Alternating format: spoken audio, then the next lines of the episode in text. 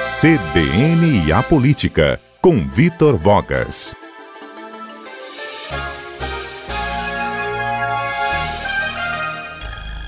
Bem, Vitor, a gente está tendo um ambiente até bastante agitado nos últimos dias, né? Discussão sobre uma doença, um vírus, mas que também levou discussões para a área política e economia também, como a gente já até falou hoje.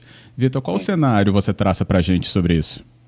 Fábio, nos últimos comentários aqui com você, com nossos ouvintes na CBN, eu tenho procurado meter aos temas mais político-eleitorais, político-partidários, até para dar uma é, para manter um ar de normalidade, apesar de toda essa situação aí da expansão do Covid-19 por todo o país, é, hoje eu farei o contrário. Eu acho que não posso me furtar de comentar ou a comentar um pouco sobre o tema. Não posso deixar de falar sobre isso, Fábio, justamente porque nós temos assistido aí a uma discussão, a meu ver, é, inadequada, descabida, sobre a necessidade do isolamento social massivo neste momento crítico, neste momento chave, fundamental para a contenção da expansão do vírus no país. É, a meu ver, é uma discussão que é, não caberia neste momento, nós nem deveríamos estar fazendo. Fábio, eu gostaria de dar meu pedir licença a você e aos meus é, ouvintes, nossos ouvintes, para dar um testemunho pessoal. Eu tenho 34 anos, saúde perfeita, não, perter, eh, não pertenço a nenhum grupo de risco, mas eu respeitarei, Fábio, o isolamento. Especialmente nas próximas duas semanas, as mais decisivas nessa batalha que estamos enfrentando, e vou dizer para vocês por que farei isso. Eu penso que, antes de tudo, é preciso entender o porquê da necessidade do isolamento. Agora, muita gente não está entendendo o ponto-chave da questão e a comunicação do presidente da República, do governo federal, não está ajudando nem um pouco a esclarecer. O coronavírus acabou de chegar com tudo ao Brasil, a curva de contaminados está em ascensão, o número de casos testados e confirmados, sem contar a subnotificação, tem se duplicado a cada dois ou três dias. Mesmo ritmo registrado na Itália no auge da, da proliferação da difusão do vírus. Se eu saio às ruas agora, Fábio, eu corro o risco de contrair o vírus, que se pega da maneira mais banal possível. Se eu contrair o vírus agora, ele vai ficar incubado no meu organismo, sem apresentar nenhum sintoma por até talvez duas semanas. Pela minha idade, 34 anos, é até muito provável que eu nunca tenha sintoma nenhum, que eu fique assintomático. Mas observem, mesmo sem saber, eu já estou com o vírus eu já carrego ele comigo, eu me tornei um agente transmissor, um vetor. Inconscientemente eu virei um perigo ambulante para os outros. Estou ajudando a espalhar o vírus na cidade. Aí eu sigo circulando pelas ruas e passo sem saber o vírus para mais duas pessoas.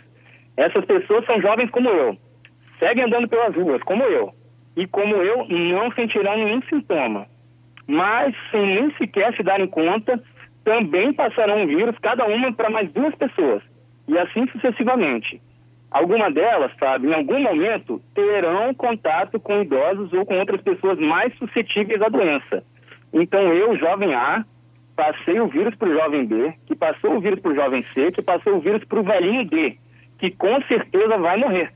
Por algo que começou, veja só, comigo, o egoísta jovem A, que ignorou a quarentena. Ah, detalhe, o jovem C, no meio dessa rede, que se achava indestrutível, indestrutível, imune pela idade dele, acabou ficando ali na minoria da estatística e desenvolveu a doença com gravidade. Ele também terá enorme chance de morrer. Agora pensem, ouvintes comigo, em muita gente agindo assim ao mesmo tempo. Muitas cadeias A, B, C, D se processando ao mesmo tempo. Bum!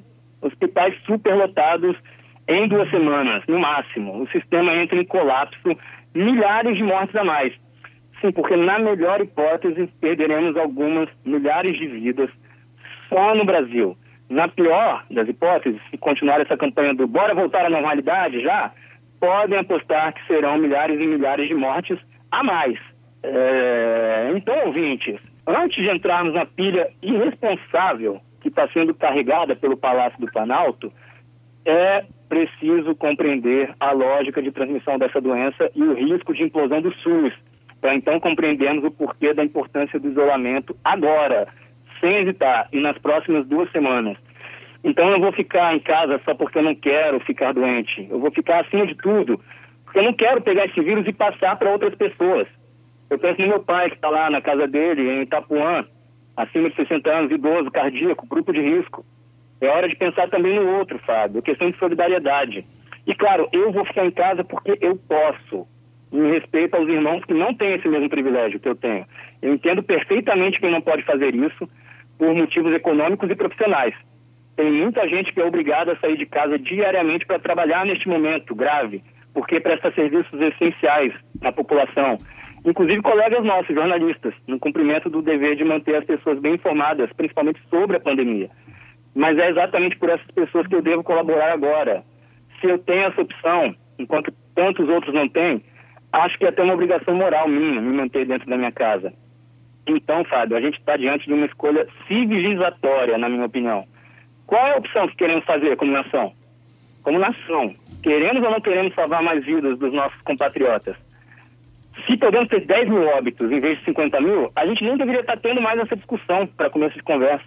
Se podemos ter mil mortes em vez de duas mil mortes, por que, que a gente ainda está discutindo isso? É claro que estes números são aleatórios, tá? Porque ninguém pode dimensionar com precisão a evolução da, da pandemia no Brasil, mas o ponto central é todas as autoridades sanitárias do mundo inteiro convergem no entendimento de que quanto antes um país promover o isolamento em massa, menos mortes haverá na população desse país. Quanto antes um país fizer isso, mais chances esse país possui de desacelerar a proliferação do vírus, uhum. permitindo que seu sistema de saúde respire e que os pacientes literalmente tenham condições de respirar, permitindo que os médicos, consequentemente, possam salvar mais vidas. Vamos ajudar os médicos. Ah, mas e a economia? Pois é. Pelas redes sociais, Fábio, sobretudo, todo mundo está vendo isso, né? Sobretudo a partir do pronunciamento do presidente Jair Bolsonaro na noite da última terça-feira, temos assistido a uma dicotomia entre salvar a economia ou salvar mais vidas. Como nós, é, e principalmente como se nós, e principalmente como se o governo brasileiro tivesse que escolher entre um ou outro.